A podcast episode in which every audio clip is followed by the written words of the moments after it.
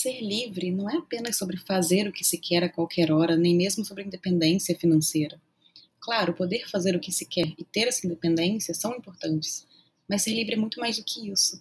Ser livre é ser, ser quem se é realmente, sem máscaras para agradar ao outro, é sobreviver à própria verdade.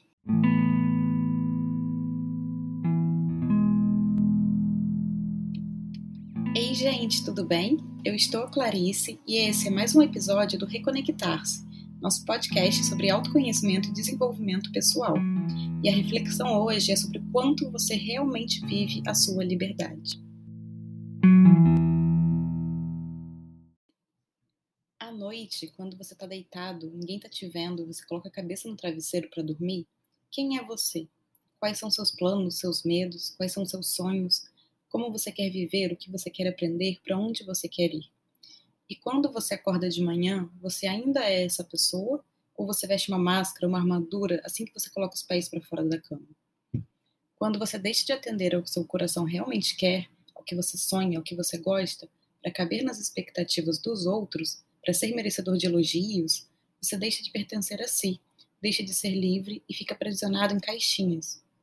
A verdadeira liberdade não é algo que se conquista através de dinheiro, de trabalho ou qualquer outra coisa do tipo. Sim, ter sua autonomia financeira para fazer uma viagem para onde você sonha é incrível e super justo. Mas o que adianta se você chega no lugar e você não age naturalmente, com toda a sua espontaneidade, porque você está desempenhando um papel que esperam de você? Como você vai aproveitar realmente algo agindo de uma forma que não é sua? Do que adianta ter mil coisas materiais conquistadas se a sua liberdade de essência não existe? E mais uma vez, eu não estou tirando o valor de conquistar no material, é, a questão não é essa mas sim o quanto dessas conquistas são realmente coisas que você quer profundamente e o quanto você se permite viver essas conquistas. Quantas é, das coisas que você vai atrás você realmente quer e quantas você vai porque te disseram que isso era importante, entende? Há alguns dias, uma pessoa me mandou uma mensagem no Instagram falando que ela queria se sentir especial, mas que ela não se via assim. E isso tem muito, muita relação com ser livre também, né? Com autoconhecimento. É porque, primeiro, como você vai ser você mesmo se você nem sabe quem você é? E o ser especial não é algo que se conquista, né? Todos somos especiais porque todos somos únicos. Mas a partir do momento que você não sabe as coisas que te movem, ou até sabe, mas não as vive, como você vai se sentir preenchido? Todo mundo à sua volta pode dizer que você é muito especial e tudo mais, que você vai continuar não sentindo isso, porque você não vive sua verdade, sua liberdade de ser, de, de criar, de, de experimentar. Você se encaixou ou está tentando se encaixar em definições, conceitos e padrões existentes e que você acredita que os outros valorizam. Mas e o que você valoriza? Inclusive, a própria autoestima também tem uma ligação com o quanto você se permite ser imperfeitamente quem você de fato é. Porque quando você acredita que você é apenas as suas sombras, aquelas partes não tão bonitas, né, que todos nós temos, você tenta começar a tentar se encaixar em padrões bonitos ditados pela sociedade. Você tenta ser alguém diferente, alguém perfeito, alguém que não existe. E pela falta de estima por si, por não reconhecer o seu próprio valor, você tenta se enquadrar em caixinhas que não tem nada a ver com você realmente, né? Com como você quer, quer realmente viver.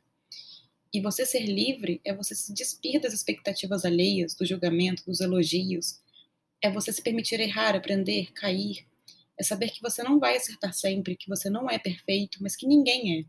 É ter a consciência leve de que você está sendo fiel a si mesmo, aos seus valores, aos seus sonhos.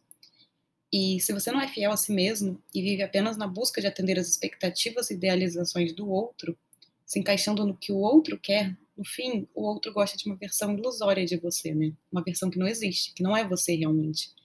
E acredito que não é cercado de pessoas assim que você quer viver, né? Então, Permita aos outros conhecer você realmente, sabe? Você com seus sonhos, com seus medos, com suas ideias. E aí sim, quem se aproximar ou quem se mantiver junto, ainda que não concorde 100% com você em tudo, é quem vale a pena dar as mãos. É, como diziam nossas mães, né? Você não é todo mundo. Então, você não será igual ao outro que você admira, ou ao seu marido, à sua esposa, aos seus pais, aos seus amigos. Cada um de nós tem um jeito único. Cada um tem seu modo e suas particularidades. E ainda que você concorde com eles em alguns pontos, vocês têm cada um um jeito próprio de manifestar isso, de viver isso. Então, é isso que torna cada um especial ao seu modo, né?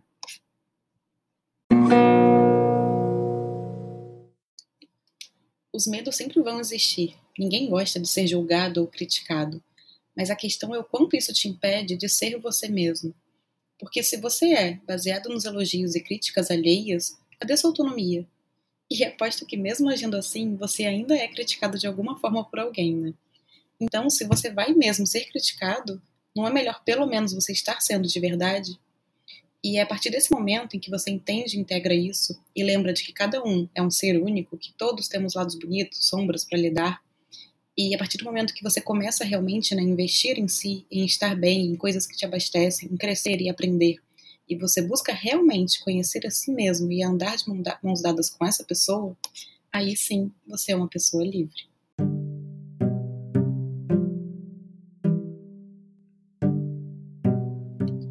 É isso, gente. Eu espero que esse episódio tenha te feito refletir sobre o quanto você está ou não sendo fiel a si mesmo.